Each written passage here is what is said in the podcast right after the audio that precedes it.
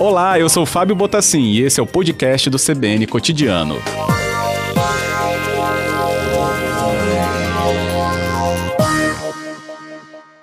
Boa tarde, governador. Bem-vindo ao Cotidiano. Boa tarde, Fábio. Boa tarde aos ouvintes da CBN e do Cotidiano. Alegria estar com vocês. Eu que agradeço muito, governador. Até para nos explicar, né, que investimento é esse, que parceria né, privada é essa que chega, então, para a questão do sistema de esgotamento de Cariacica e Viana? É uma concessão administrativa, no mesmo molde que nós já fizemos na Serra.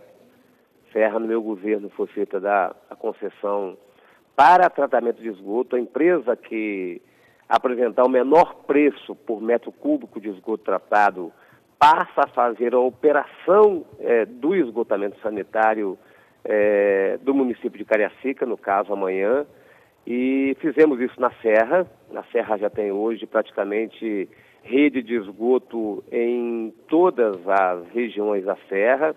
Temos mais de 80% de esgoto tratado já na cidade de Serra.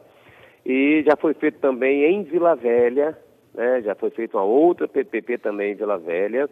E agora nós estamos partindo então para amanhã, se Deus quiser, vamos ter resultado positivo, um sucesso nesse leilão é, do município, especialmente de Cariacica, uma parte de Viana, mas especialmente Cariacica, é, que vamos fazer esse leilão amanhã. Espero que uma empresa com capacidade, até porque nós fazemos seleção através dos editais de empresa que tenha é, expertise, expertise já na operação e a empresa vencedora vai ter que universalizar. Universalizar significa chegar até 95% de esgoto tratado até 2030. Né? A nova lei de saneamento diz que universalização é até 90% de esgoto tratado. Nós estamos, nós estamos colocando um percentual de 95% de esgoto tratado até 2030. Esse contrato é de 30 anos né, com a empresa vencedora e a empresa vai fazer um investimento, investimento tanto é, obras de infraestrutura como é, operação do sistema num valor de 1 bilhão 350 nesses 30 anos de contrato. A empresa que ganhar amanhã terá um contrato de 30 anos e fará um investimento de 1 bilhão 350 milhões de reais na cidade de Cariacica. É, não é junto, não, o contrato com Viana, então, governador? São Uma dois? parte de Viana, na divisa ali uma parte de Viana, pequena de Viana. Ah, é, sim, mas é, é mes a mesma negociação, então, né? A mesma negociação, ah, tá. tá. certo? A mesma negociação, mas é, a grande, a, a, a, a, empresa vencedora não vai operar a cidade de Viana toda com esgotamento sanitário, tá certo? Uhum. Alguns bairros de divisa, é, mas a maior parte da operação, mais de 90% da operação, é em Cariacica, efetivamente, tá certo? Então, isso, para Cariacica, isso é fundamental. Cariacica é uma cidade ainda que precisa de muito investimento em infraestrutura e investimento em saneamento é um investimento que produz, de fato, resultado em termos de qualidade de vida, saneamento básico, saúde, meio ambiente. Então, é um investimento que vai é, qualificar a vida das pessoas que vivem em Cariacica. Maneira é, esse investimento, então, né, até com o marco do saneamento também, que é tão recente, pode também ajudar a gerar é, empregos? Ah, com certeza. Vai gerar empregos, porque é, empregos de, de, de certa, de, certa de, de, qualidade, porque você tem muitos operadores de sistema, você tem técnicos, engenheiros, tem trabalhadores qualificados para operar sistemas é, de saneamento. Então, vai gerar, e ao mesmo tempo que a gente gera emprego, é, os investimentos é, faz com que a cidade ela, ela melhore muito a infraestrutura urbana, qualifique as áreas urbanas da cidade de Cariacica.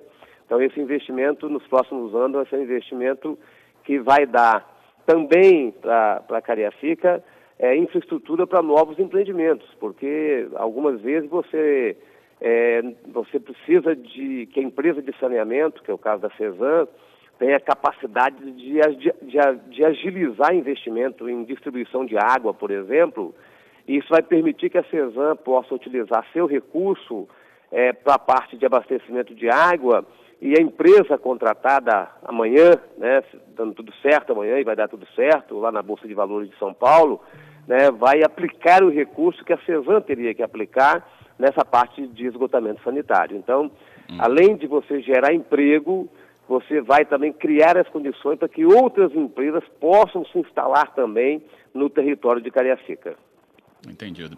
É, tem uma dúvida ainda, acho que isso não é muito próximo de muitas pessoas, né, governador, é como que é, acontece essa relação né, da entrada de uma empresa né, num setor como esse, que a gente tradicionalmente já associa à CESAM, como é que isso caminha junto, né, CESAM e empresa a partir dessa negociação? Olha, caminha da seguinte maneira, assim, a, o cidadão, o consumidor, ele continua liquidando a sua, sua, suas contas, pagando suas contas à CESAM, tá certo? A CESAM é que vai remunerar a empresa por metro cúbico de esgoto tratado. Então, a CESAM faz o gerenciamento, a fiscalização e o acompanhamento do trabalho da, da empresa. Então, a empresa ela é, ela é a parceria administrativa em que ela é contratada por 30 anos para fazer os investimentos e universalizar o, o esgotamento sanitário da cidade e ela recebe da CESAM por isso, pelo, pela quantidade de esgoto tratado. Então, quem remunera a empresa é a CESAM. Entendido. O senhor tem informações da procura pelo edital, ou da procura né, de, tem das sete empresas? grandes empresas que estarão participando amanhã desse leilão. Hum. Ah, mas como a B3 pede que a gente é, mantenha é, reserva nessas empresas, para que a gente só conheça essa, essas empresas, para que o, o, público só conheça essas empresas amanhã, então uhum. também está ainda com informação restrita. Entendido. Mas a negociação dispara algum tipo de calendário, é, é, governador, ou cronograma, ou seja, a partir então de amanhã a gente teria tantos dias já para essa empresa começar a atuar nos municípios em que né, a negociação aí pressupõe, Cariacica e essa pequena parte de Viana. Dá, dá start a esse tipo de cronograma? Tem cronograma sim, assim, tem cronograma, assim, é, e é um cronograma que tem alguns meses de ajuste administrativo, assinatura de contrato, mas já a partir do ano que vem a empresa já começa a fazer investimentos efetivos na cidade de Cariacica. Então, é, nós, nós teremos já a partir do ano que vem, esse ano é um ano que a gente, esse ano e um pedaço do ano que vem, é, da parte burocrática de todos os, de toda, da empresa se instalar aqui também é, na cidade de Cariacica, é, de fazer assinatura de todos os documentos de contratos, da parte é, de cartório, mas a partir do, de, um, de um certo em um certo momento do ano que vem, a empresa já começa a fazer, de fato, os investimentos que tem que fazer até 2030, em especial para chegar a 95%. Até uhum. porque é muito, é muito investimento, Cariacica ainda Sim. é um município que tem um percentual, tem, a, tem em torno de 38% de esgotamento sanitário. Então, temos ainda um, um trabalho é, gigante lá em Cariacica. Né? Cariacica certeza. e Vila Velha são os dois municípios que é, receberão nos próximos meses desculpe, nos próximos anos, um investimento muito robusto. Assim, Vila Velha, nós estamos no processo de licitação é, de recurso que nós captamos, o governo estadual captou, do Banco Mundial, de 400 milhões de reais. Então, lá em, em Vila Velha, é, nós vamos fazer primeiro esses investimentos, uma parte do investimento, para depois a empresa que ganhou a licitação é, passe a operar, de fato, os investimentos. Mas lá em Cariacica não tem essa necessidade, porque em Cariacica a empresa no ano que vem já pode começar a fazer os investimentos.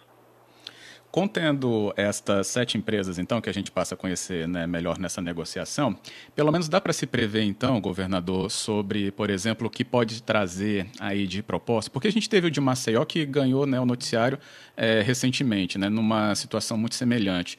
É, o governo tem algum número que poderia, Não, por exemplo, ser superior duas, ao esperado? São dois, são dois procedimentos é, muito diferentes. São duas concessões mas a nossa concessão é a concessão administrativa. A CESAM continua sendo a uhum, detentora é, do serviço. Lá em Maceió, na grande Maceió, na região metropolitana de Maceió, é, o governo do estado vendeu por 30 anos todo o sistema de esgotamento sanitário e água, de toda a parte de saneamento. Então, a empresa local lá, não sei se ela existe, uma empresa estadual, é, certamente existe, mas a empresa estadual ela saiu da, do, da operação, efetivamente. E a empresa é, que ganhou, ganhou para poder ser dona da concessão por 30 anos, operando e cobrando serviço de água e de esgotamento sanitário. Nós aqui não.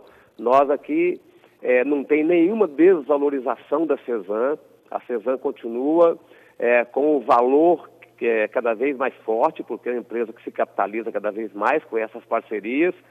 E nós não vamos receber nada, o governo do Estado não vai receber nenhum recurso é, nessa concessão, nessa parceria público-privada. Nós vamos receber é o serviço, quem der o menor preço para realizar o serviço. O que nós queremos é esgoto tratado até 2030. É, quando o senhor anunciou que essa parceria iria acontecer nessa negociação, então, que vai se concretizar amanhã, né? O senhor anunciou isso em junho, né, se eu não me engano. Uhum. Havia um, um escopo mínimo, né, de três estações, se eu não me engano era Bandeirantes, Flechal e uma outra, né, com também uma definição ali é, de um escopo de 500 quilômetros, né, se eu não me engano também de redes coletoras. Esse é o mínimo a ser atendido ou ele é o básico, né? Tem que atender isso para depois conseguir, então, é, seguir com outros investimentos tem que, primeiro, assim, as estações de tratamento são, são, são os primeiros investimentos, porque você não adianta ter rede, e rede você tem em quase todo o município, mas essa rede tem que estar destinada a alguma estação de tratamento. Então, os primeiros investimentos são nas estações, porque as estações suportarão o investimento em rede. Tem muita rede que já está velha, que tem que ser, tem que ser trocada, mas as estações de tratamento são, de fato, é, são os investimentos mais importantes na hora que a empresa começar a trabalhar. Uhum, correto. Bem, eu falei sobre benefício né, na Bahia de Vitória como um todo. Tem essa leitura também de que esse tratamento, então, vai beneficiar também a Bahia de Vitória, governador? Não é uma questão ah, ambiental? Vai beneficiar e muito, e muito. Assim, tem, tem, tem um conjunto de ações que a gente está fazendo. Assim, Vitória é, já tem praticamente é, rede disponível que são duas coisas é muito muito diferentes. Você ter rede disponível e a pessoa ligar seu esgoto à rede, tá certo? Sim. Vitória já tem rede disponível em praticamente todos os locais, todos os bairros do, do, da, da, cidade de Vitória. Nós já temos mais em torno de 80, 80 por cento de esgoto coletado. Então, é, Vitória já nós já demos um passo, sim, através da companhia de saneamento, já demos um passo importante. Serra já deu um passo importante. Serra não tem influência na, Bahia de Vitória, mas Serra deu um passo importante. Serra hoje é o município da Grande Vitória que tem o maior percentual de tratamento de esgoto da região metropolitana. O outro passo importante é Vila Velha. Vila Velha receberá nos próximos anos aproximadamente 2 bilhões de reais de investimento em saneamento básico.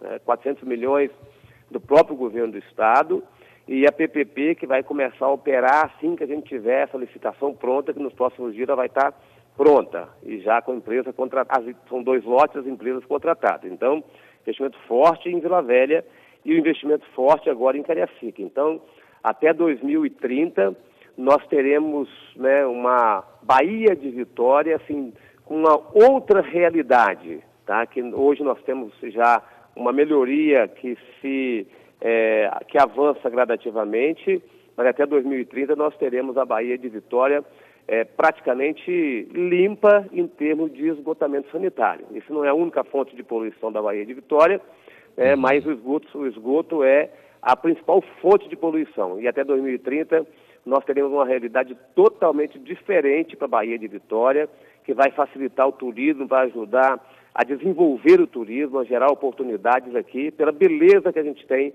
né, que a gente tem aqui no nosso, no nosso estado. Entendido. É, são números muito relevantes né, de investimento, lembrando que a gente está conversando com o governador do Espírito Santo, Renato Casagrande, ao vivo aqui no nosso cotidiano. E aí, governador, assim, de memória, eu fui lembrando de outras questões que a gente já vem acompanhando também com a ajuda né, do governo é, e, a, e, os anúncios também que o senhor tem acompanhado. Então, a gente tem investimentos bilionários, né, Vila Velha e Cariacica agora, né, mais recentes. Aí fui lembrando, né, teve o leilão da 262, que parece que está andando, a outorga da Estrada de Ferro também, né, que está aí uhum. para ser pelo menos anunciada é com um investimento né, no trecho Cariacica-Anchieta. Teve agora aí a inauguração de Atalaia, né, o que é importante para o uhum. Porto de Vitória. Vamos indo. Tem o contorno do Mestre Álvaro, que também está em andamento. Sim, tá e também, por exemplo, a volta da Samarco né, para 2020. Tem ampliação da terceira ponte, tem o Portal do Príncipe, tem o viaduto de o Carapina. de Carapina. Uhum. E temos um investimento de 450 milhões de reais, que por enquanto é recurso do governo do estado, em macrodrenagem, Cariacica, Vila Velha e Viana.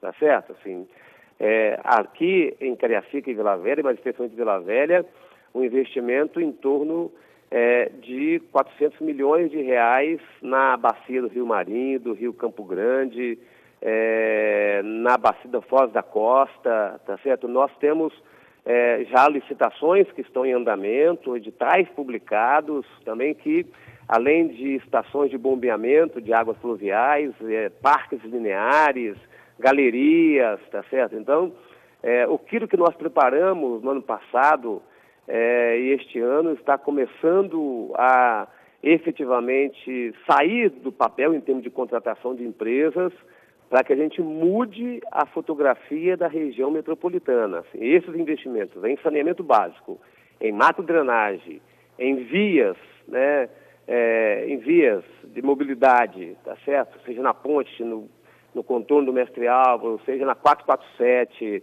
é, Portal do Príncipe, viaduto de Carapina. Hoje é a entrega dos documentos do, da licitação do viaduto de Carapina. Também vai ser importante é, para a saída norte de Vitória e para a Serra. Então isso vai, de fato, mudar essa fotografia da região metropolitana com esses investimentos em infraestrutura. Uhum. É isso. O paradoxo que eu queria até traçar é porque a gente está atravessando um dos momentos mais difíceis né, da nossa história por causa da pandemia.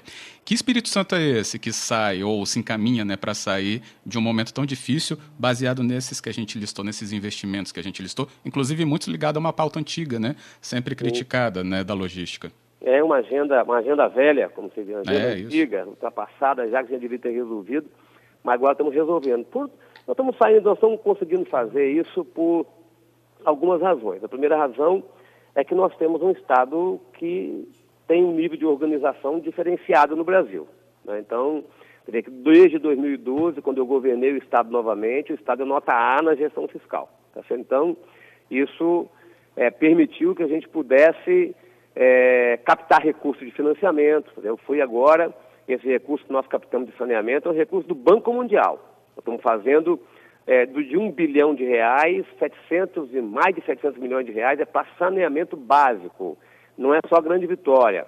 É Grande Vitória, é região do Caparaó, região do Rio Itapimirim, e aqui região Santa Maria, Santa Leopoldina, região do Rio, do Rio Santa Maria. Então, é, são mais de 700 milhões de reais só em saneamento de um financiamento do Banco Mundial que nós, que nós captamos.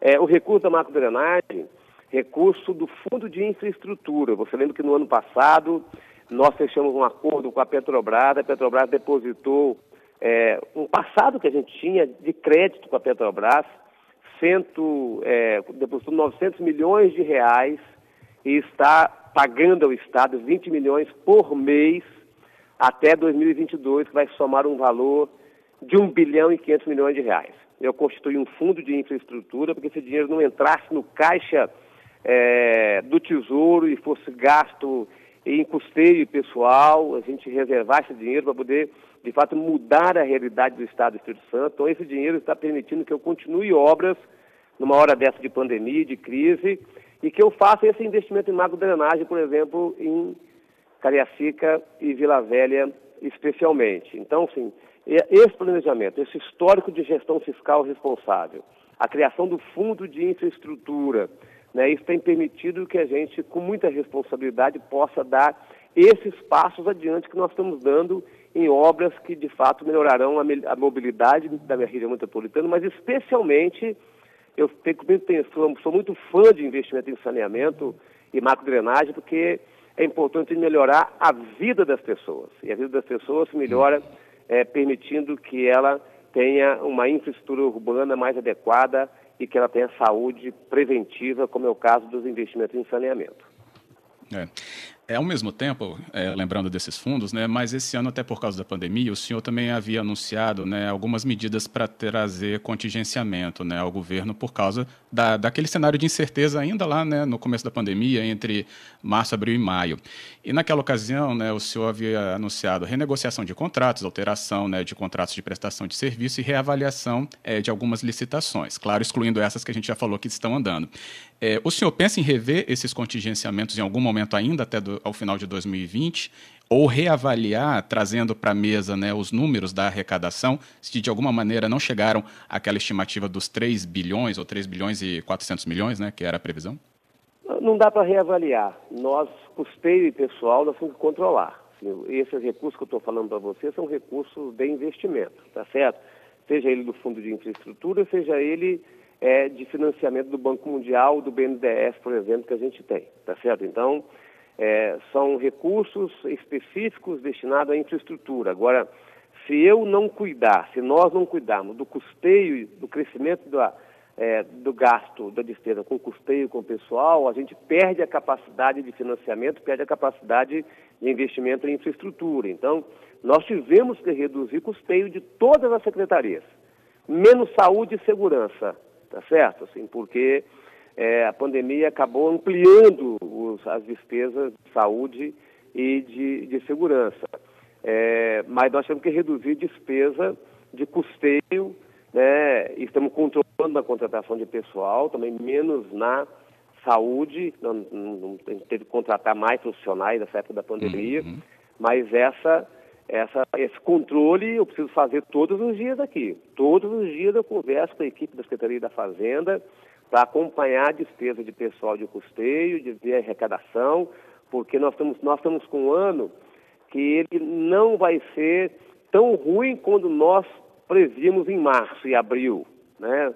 Vai, ser, é, vai ser menos ruim, né? porque nós vamos é, ter uma arrecadação é, um pouco maior do que nós tínhamos é, previsto. A, a, receita vai ser um pouquinho maior do que a gente tinha previsto. Então, mas de qualquer maneira, vamos perder mais de um bilhão de reais. Não vai chegar a 3 bi 400, porque desses 3 bi 400 o governo federal repassou em torno de um bilhão, é, uhum. 700 e pouco, mais a STE, em torno de 800 milhões de reais.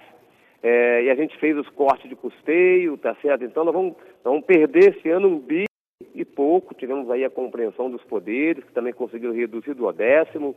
Então nós estamos, nós estamos é, muito atentos às despesas permanentes e estamos muito é, determinados a avançar na infraestrutura com os recursos que nós já captamos e que nós temos, tá certo? Então, acho que é muita cautela, custeio investimento e pressa para aplicar os recursos que a gente já conseguiu captar nesse um ano e pouco de governo. Entendido.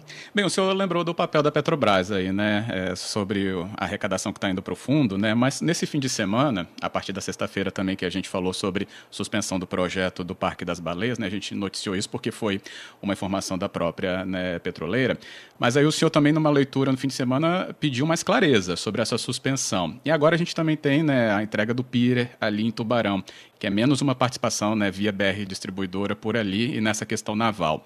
Qual é essa clareza que o senhor está tá querendo que apareça, ou seja, né, colocada melhor, governador? Olha, a Petrobras tem uma base logística aqui de gás e de petróleo que está ociosa.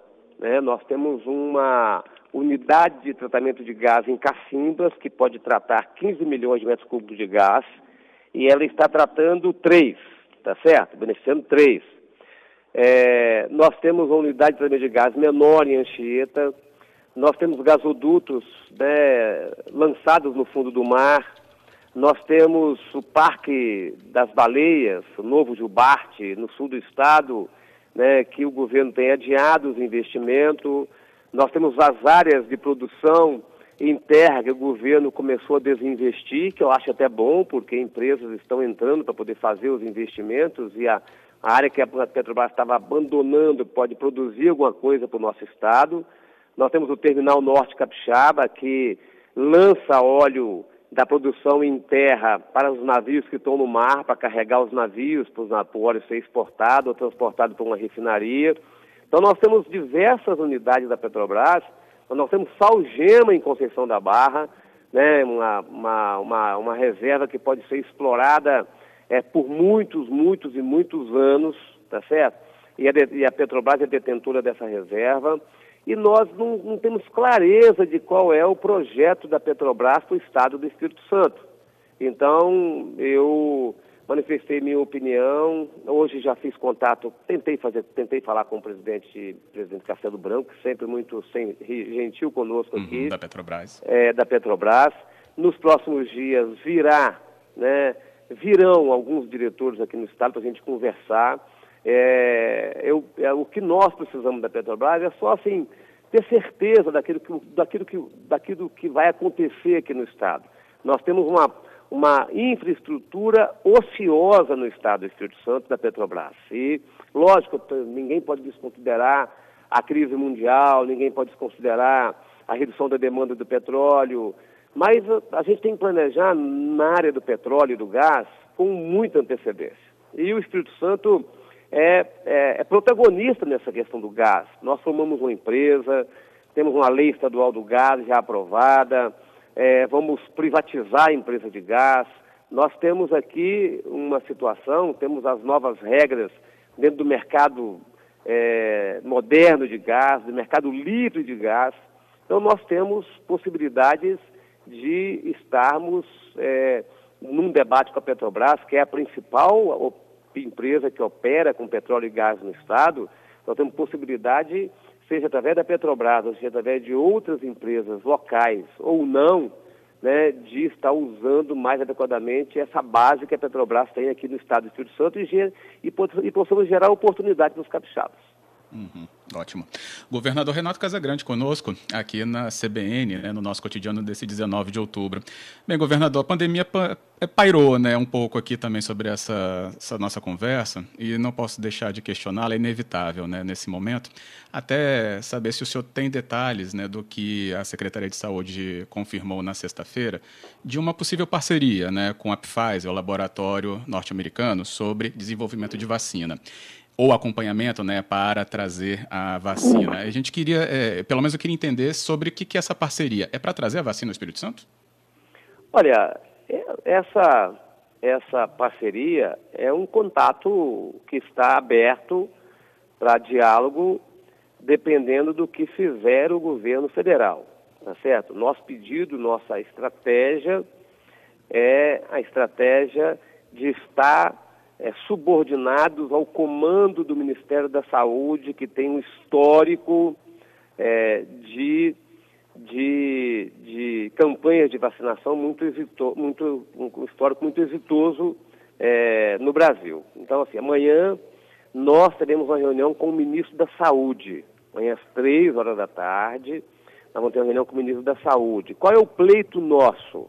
Nosso pleito é que o Ministério compre todas as vacinas que estiverem disponíveis a partir de dezembro e janeiro, porque o Instituto Butantan diz, se a Anvisa aprovar a, a vacina deles, né, que é a parceria com a empresa chinesa, a partir de dezembro e janeiro já pode começar a fornecer vacina aos estados. Então, nós fazemos um contato com a Pfizer para pra, porque eles procuram, eles, são, são, eles, eles representam um produto de uma empresa né, que quer vender produto, mas o que nós desejamos, na verdade, é que o Ministério da Saúde coordene todo esse trabalho. Então, a nossa relação com a Pfizer e com outras empresas é para a gente conhecer a dinâmica do trabalho deles, a, a, em que ponto eles estão no desenvolvimento dos seus produtos, mas a nossa prioridade é a prioridade do governo federal está coordenando, comprando essas vacinas e nós distribuindo e fazendo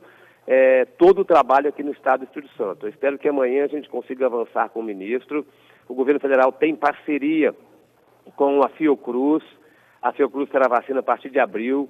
O governo federal tem parceria com a Organização Mundial do Comércio, mas também as empresas que estão junto à Organização Mundial do Comércio, também essas empresas só terão vacinas a partir também dessa fase mas o Butantan já pode ter vacina a partir de dezembro e de janeiro. Então, nosso pedido é que, além que o, o governo federal é, adquira a vacina do Butantan, e de outros laboratórios que tem a partir de dezembro de janeiro, que a Anvisa aprovar, para que a gente agilize as vacinações no Brasil todo.